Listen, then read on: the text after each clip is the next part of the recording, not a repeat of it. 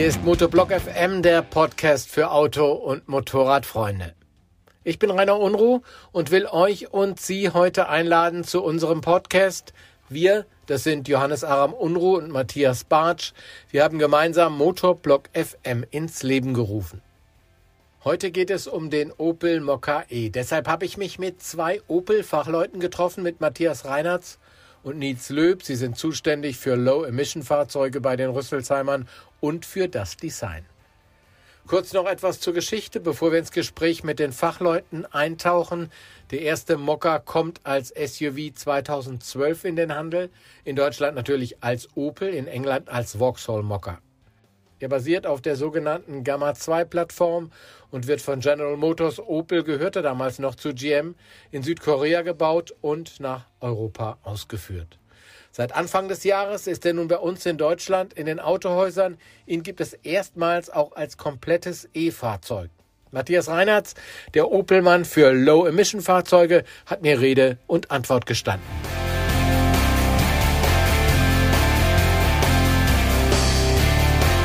Wie viel Frankreich steckt denn im Mokka? Also wenn ich jetzt an Assistenzsysteme denke, an Antrieb denke, ist da Opel Rüsselsheim drin oder ist da mehr PSA drin, sage ich mal? Ich würde sagen, da ist sehr viel Rüsselsheim drin. Also die ganze Abstimmung und Adaption auf dieser bestehenden Plattform. Und da muss man ehrlich sein, natürlich ist die Plattform gemeinsam mit unseren Kollegen äh, in anderen Marken in dem PSA-Konzern, weil das braucht man einfach, um Skalierbarkeit herzustellen. Aber auf Basis dieser Plattform gibt es jede Menge Spielräume, die wir hier in Rüsselsheim ausgenutzt haben, um das optimal für deutsche Präzision rauszubekommen. Sagen Sie mir doch mal ein Beispiel. Das Beispiel ist ganz klar die Fahrdynamik. Also Sie müssen einfach vom Chassis, Verhalten, Spurwechsel, höhere Geschwindigkeiten, Lenkstabilität, das ist alles wirklich optimiert für diesen Mokka. Das finden Sie sonst in keinem anderen Fahrzeug.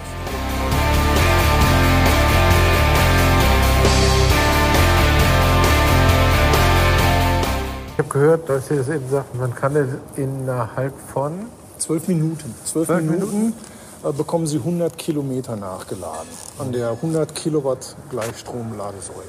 Okay, und zu Hause, äh, wenn ich es ganz normal Zu Hause brauchen packe? Sie als Steckdose, das ist natürlich für Elektrofahrzeuge immer ein Spezialthema. Am besten haben Sie eine Wallbox zu Hause mit einem Starkstromanschluss, der dann 11 Kilowatt liefert. Dann sind Sie in 5 Stunden 15 haben Sie von 0 auf 100 Prozent aufgeladen. Und die 100 Prozent sind die angegebenen 324 waren es? Ne? Genau, genau. Und die realistischen 254, weil Sie immer über Realismus gesprochen haben. Gut, das ist genauso. Also die, die Ladegeschwindigkeit ist dann genauso. Sie haben die Batterie voll aufgeladen auf die 50 Kilowattstunden und dann kommt es darauf an, wie Sie Ihr Fahrzeug nutzen. Und da ist es eben sehr stark abhängig vom Fahrstil, der Geschwindigkeit und natürlich auch den Komforteinstellungen wie Heizung und Klimaanlage. Mhm, weil Sie eben sagten, manche Leute, da reicht das, wenn die das jeden zweiten Tag aufladen. Genau. Habe ich also wortwörtlich gehört von Ihnen. Genau, das reicht, reicht durchaus. Also ich fahre am Tag zum Beispiel mindestens 150 Kilometer jeden Tag. Da sind Sie schon jemand, der sehr viel Auto fährt am Tag. 150 Kilometer am Tag, da sind Sie unter den Top 4 Prozent der Bevölkerung, die so viel fahren am Tag. Also der normale Kunde fährt eigentlich unter 50 Kilometer am Tag. Deutlich unter 50 Kilometer teilweise. Deshalb haben Sie das gesagt. Und deshalb habe ich das gesagt. Also im Prinzip, wenn Sie der normale Kunde sind, der den Mokka mit unter 50 Kilometer pro Tag nutzt, dann reicht es zweimal die Woche aufzuladen. Ladestation mit 100 kW geht dann Gleichstrom, geht dann schneller oder? Genau, Ladestation mit 100 kW, das ist natürlich das Maximum, was Sie aufladen können. Das geht sehr schnell, in 12 Minuten. Wir empfehlen den gar nicht voll zu laden, sondern nur von 0 bis 80 Prozent zu laden. Das ist der typische Fall, Sie fahren auf der Autobahn und wollen lange Strecken zurücklegen und dann halten Sie an für eine längere Kaffeepause und dann sind Sie in einer halben Stunde von 0 auf 80 Prozent hochgeladen. Und das hat einfach den Grund, ab 80 bis 100 Prozent müssen wir die Ladegeschwindigkeit runtersetzen. Und welche Musik passt zu dem Auto? welche Musik passt im Auto? Da würde ich sagen, also ich komme aus einer etwas älteren Zeit, das ist, ist für mich Hardrock schon wichtig und Hardrock ist, glaube ich, passt da sehr gut zu, weil das Auto kann echt auch alles aushalten. Wie sieht er nun aus, der neue Mokka? Mir gefällt er gut. Er ist 4,15 Meter lang, ein Crossover, also eine Mischung aus geländegängigem SUV und einer Limousine. Auf dem Kühler oder besser der Kühlerfläche prangt das neue Opel Blitzzeichen. Ursprünglich setzte es sich aus dem O von Opel und einem Zeppelin, der durch dieses O hindurchfliegt, zusammen. Das erste Logo stammt aus dem Jahre 1935. Der Zeppelin stand damals für Fortschritt. Am Zeppelin wurden dann in den 50er Jahren Flügel angebracht. Seitdem gibt es viele kleine Änderungen am Blitzzeichen, auch jetzt. Und auch darüber habe ich mich mit dem Opel-Chefdesigner Nils Löb unterhalten.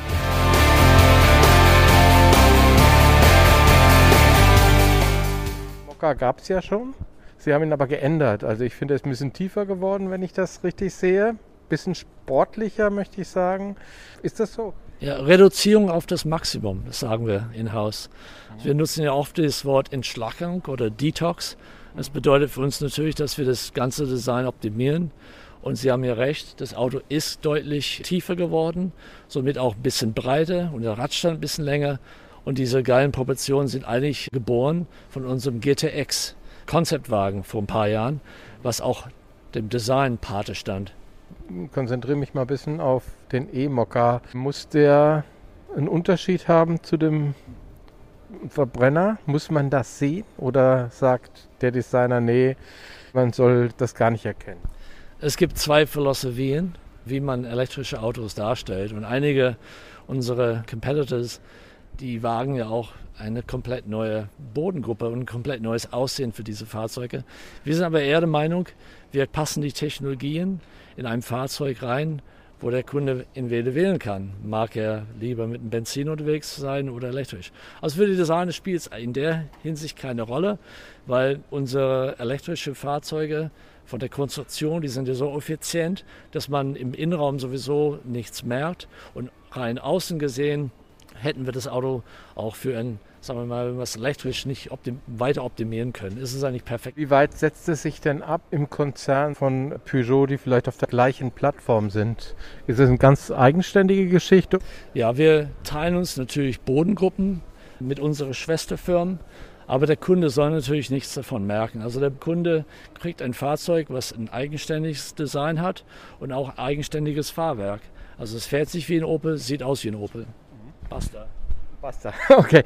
Was war Ihnen denn jetzt am wichtigsten an dem Fahrzeug, als Sie es neu gemacht haben? Was sind der, der Hauptpunkt, äh, wo Sie sagen, das wollte ich als Designer unbedingt haben? Wir haben natürlich mit dem Mocket zum ersten Mal ein komplett neues Gesicht entworfen.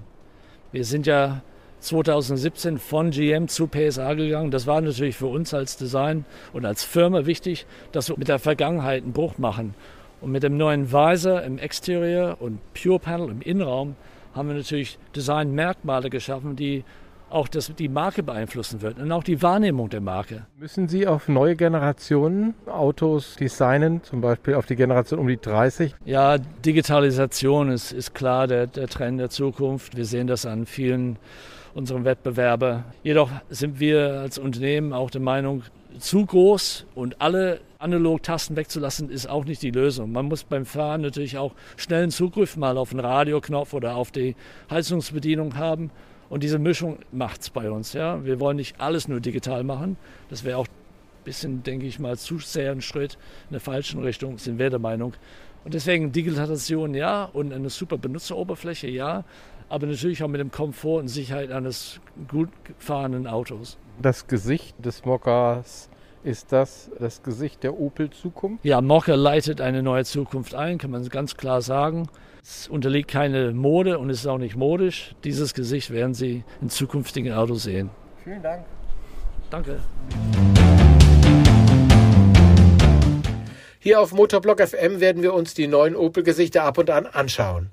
Zum Motor habe ich noch gar nichts erzählt, möchte aber auch nicht zu viele Zahlen aufzählen. Der Elektromocker hat eine Leistung von 136 PS. Die Reichweite beträgt laut Opel bis zu 324 Kilometer. Das wird immer nach WLTP, dem weltweit einheitlichen Leichtfahrzeugetestverfahren, gemessen. Im günstigsten Fall kann der Mocker in neun Minuten für 100 Kilometer Fahrt aufgeladen werden. In einer halben Stunde lassen sich also rund 300 Kilometer Reichweite laden. Den Mokka gibt's noch als Diesel und zwei neue Dreizylinder Benzinmotoren sind für ihn im Angebot. Der Mokka ist kein Angeberauto, fährt spritzig, die Reichweite ist okay, der Platz ist vorhanden für eine Familie mit zwei Kindern. Die Preise, der Mokka E kostet mindestens 34.110 Euro, wovon ja dann auch noch die Elektroautoprämie abzurechnen ist. Die Mokkas mit herkömmlichem Motor gibt's ab rund 20.000 Euro. Ich hoffe, euch und Ihnen hat's gefallen hier bei Motorblock FM. Mein Dank geht auch an audiohub.de für die lizenzfreie Musik. Bis demnächst und tschüss, sagt Rainer Unruh.